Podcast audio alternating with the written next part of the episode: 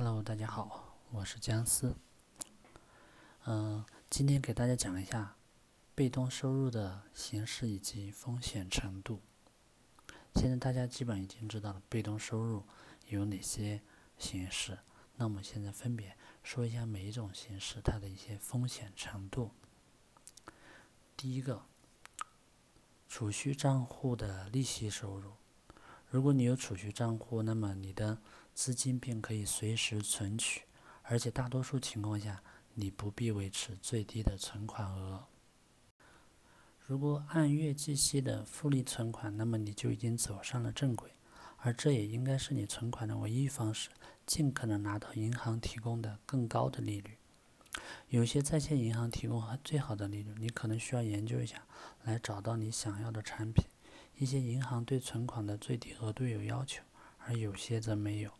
还有一些银行会要求每月定期存款至账户中，另一些呢则不必。寻找利率高、按月计息且要求和限制较少的储蓄账户，这种事情就会变得简单很多，你也更容易的实现创造被动收入的目标。这时呢？每月你都会看到一笔利息存入你的储蓄账户，这笔钱几乎不需要你付出任何努力，而这就是被动收入的神奇之处。如果你的资金躺在没有利息的活期存款账户或者其他地方，你就失去了原本每月都能够进账的被动收入。大多数储蓄账户呢，都是有投保，所以你最好亲自确认一下你的银行是否也属于此类。第二个，定期存单利息收入。所谓定期存款呢，指的是你的资金在存款到账前都不能支取，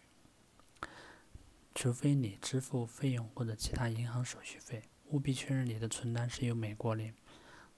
定期存单正如其名，不会每月以复利增长，因为只有你在存单到期日呢，利息才会被支付。这可能是三个月、四个月、六个月、十二个、一年等等等。所以，定期存款呢是一种被动收入，因为你不必为这笔钱工作，但是你必须要等到存单的到期以后呢，才能收到相应的利息和原始的资金。所以，务必是在存款到期前呢，啊，去银行，因为有些银行可能到期后它会有一些对应的一些流程，它会自动转存到下一期里面去，嗯。下一个是来自货币市场账户的利息收入。在货币市场的账户中呢，你的资金可以随时存取的，但通常会被要求保持最低存款额度，以避免支付手续费或者相关的费用。而且大多数。大多数货币市场的账户存在各类限制，比如关于每月的存款和提款额度是多少的限制。货币市场账户的优点是利率往往是高于一般储蓄账户或存单的，这就意味着你将获得更高的利息。当你有更高的利息，你的被动收入也就会高。就像我们平时说的，像一些啊啊余额宝啊，还有一种那种货币型的基金呀，都属于这种。大多数货币市场基金呢，都是也是嗯。可能没有保险，所以你这个一定投资的时候一定要注意，嗯，要先上网研究研研究一下。但基本来说，货币呃型的这种基金呢，是风险是最低的。下面是年金利息，年金利率呢通常是比较高，但资金的使用常有年龄限制，你必须达到一定的年龄才能领取，否则会有贴现的利息，而且你也必须满足特定的年龄才能申请开立年金的账户，到期无法得到偿付，风险要高于前三种投资形式，因为这种金融产品是是不受保护的，在投资之前也要问清楚细节细节。啊，下一个是房地产租赁收入。房地产租赁收入是一种非常好的获得被动收入的方式。这种类型的被动收入需要你维护好租给租户的房屋资产。也就是说，如果你的一个出租房屋的呃东西坏了的话，可能租客会要求你进行维修，呃，或者是找找人修，但得付钱。另外呢，你还需要付一些额外的费用啊，比如说啊，有时候可能甚至要付一些这种。什么嗯，暖气啊，水电，当然你看跟租客怎么谈了，大部分时间是不用付的。当你出租房屋的时候，基本上就化身为地主。从某种意义上说，如果你重新将每月获得的租金收入投入到其他房产中，可获得租金收入就会再次以复利的形式在做增长。但这要求你要有足够的租金去购置更多的房产，费用都付清以后，从租金中剩下的收入就是你的被动收入。如果你能够消除大部分开支，且不必经常修理，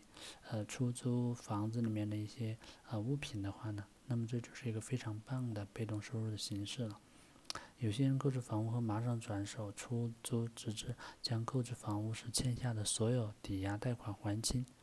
这样就能在不承担任何抵押贷款的情况下实际拥有房屋。或者说，你在出租的时候租金是高于你的这个贷款的额度的时候，你同样也是有收入的。通过这种方式呢，出租房屋就提供了正向的现金流，这也就是啊创造了被动收入。那么还有一点必要注意的就是，不要在现金流为负的时候购买房产，因为这意味着你的费用支出将会超过你的资产带来的收入，最后你要从口袋里面掏钱出来去补贴现金流的负向差额。拥有出租房产的额外好处是，你的房产价值呢将会随着时间呃而增值。你看这几年房价都涨得比较猛。所以说，你的钱其实也是在涨的，这就意味着呢，你会有更多的选择，拥有更多的净资产，欠下的抵押贷款和资产实际价相差呢，就等于你申请的房贷了。另外，当你考虑出售房产并且获利时，这也会产生益处。通过购置房产来获得租金收入，需要远比前四种方式更多的运作，但随着时间的推移，也会成为一种被动收入。但是我们大多数人可能就是受限于房价太高，可能说不一定有呃有这个条件去购买房产，嗯，所以这个也是作为一个参考。呃，股票产生的现金股利收入。当你购买一家公司的股票，你就能以公司股票持有人的身份，在这家公司提供现金分红时获得现金，呃，股利。有些分红是每月发放，有些则是按季度发放的，另外一些还有按年发放的。你购买股票的价格可能会上涨或者下跌，这都会影响你的分红收入，这也是这类被动收入存在的主要风险。对于那些在工资收入之外得到公司送股的人来说，这会带来极大的益处。因为对于那些购买股票仅仅是为了拿到分红的人来说，就一定要咨询好投资顾问了。因为持股是有风险的，